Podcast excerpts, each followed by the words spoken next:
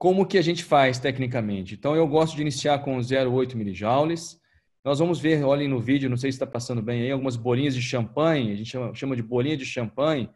É, a técnica atual que eu gosto, eu, eu gosto de um pouquinho menos de bolha, tá certo?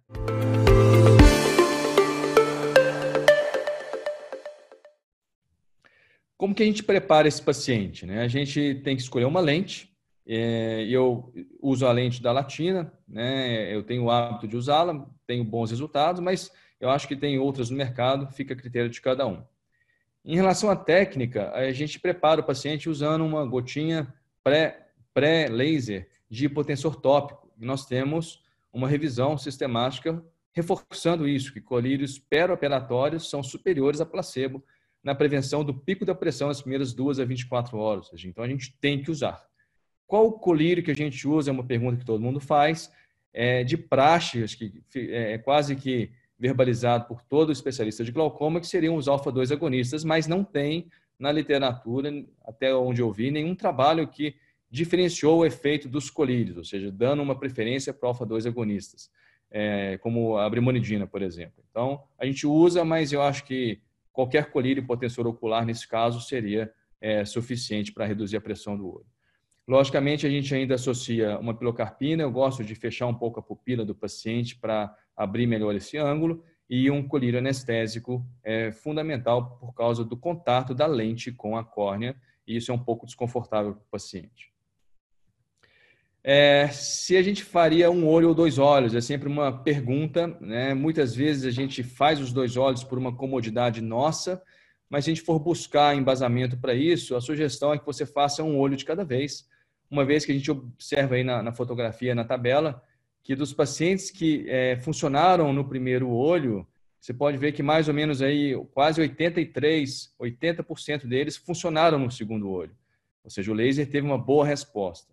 Por outro lado, aqueles pacientes que não funcionaram no primeiro olho, eles tiveram uma resposta pobre no segundo olho. Então, seria talvez honesto com o paciente você fazer uh, aplicar o laser em um olho, observar a resposta, para depois aplicar no outro olho caso a resposta tenha sido positiva.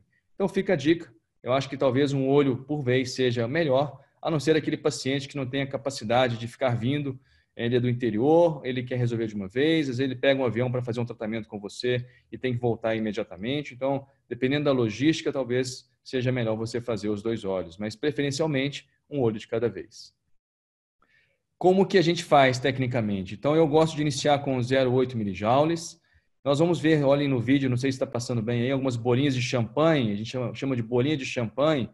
É, a técnica atual que eu gosto, eu, eu, gosto de um pouquinho menos de bolha, tá certo? Essa aí é um vídeo que a gente pegou na, no YouTube, então tem muita bolha do meu ponto de vista. Então, quando a gente vê muita bolha assim, a gente reduz 0,1, aplica o laser.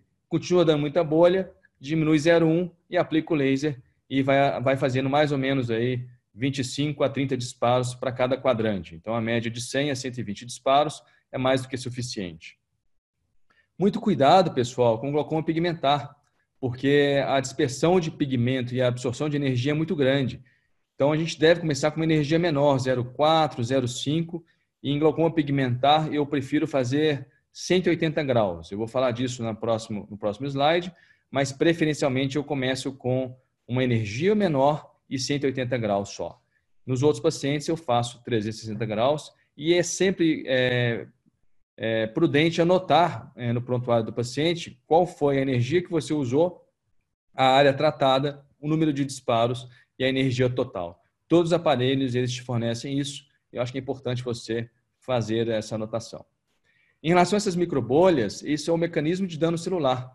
É, os melanossomos eles alcançam o ponto de fervura porque eles são muito pigmentados no plasma intracelular, eles aumentam de volume rapidamente e fazem essa ruptura mecânica da célula. Então, essas microbolhas, ou seja, se a gente está vendo muita bolha, é porque a gente está danificando muito o tecido, então você acaba tendo mais complicação e, é, e um maior efeito do laser.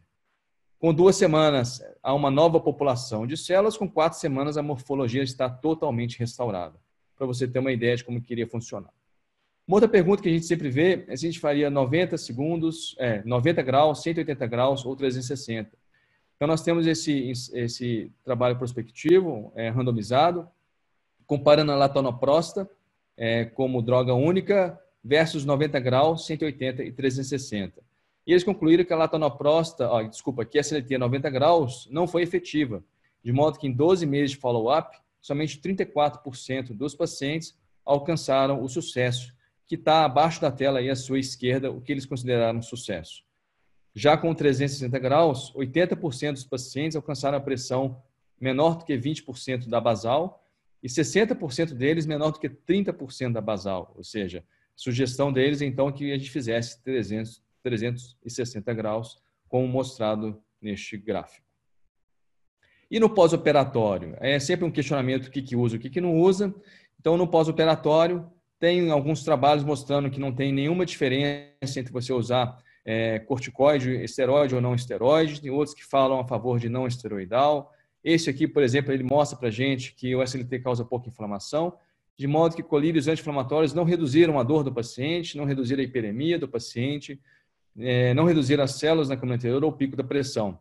E que o efeito redutor da pressão também não foi influenciado pelo uso de dexametasona ou de indometacina. Então, eles falam, ó, não usa nada porque não precisa, mas na minha prática eu gosto de usar é, eu uso corticoide milesimal, eu uso o STER-MD, a prednisolona 1.2 miligramas ou Predmild, e muitos colegas usam o cetorolaco. Eu gosto de associar nimensulida 100 miligramas, porque muitas vezes esse paciente ele tem algum tipo de queixa, algum tipo de desconforto na primeira semana, como eu mostrarei adiante para vocês.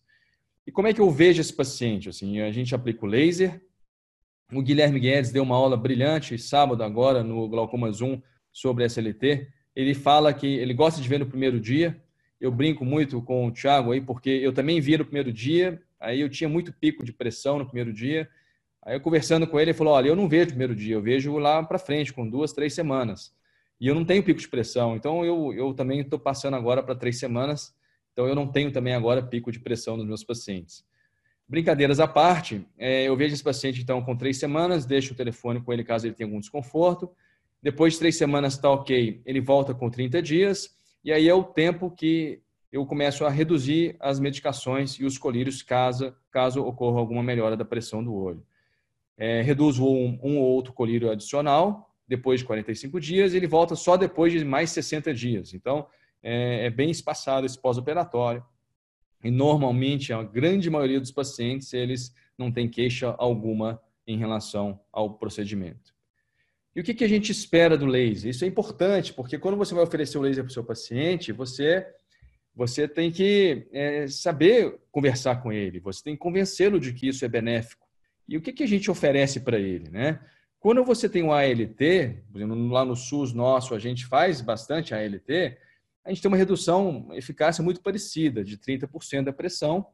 É, você pode usar como tratamento primário, como adjuvante, tem alguns preditores de sucesso que eu não vou entrar nesse mérito agora.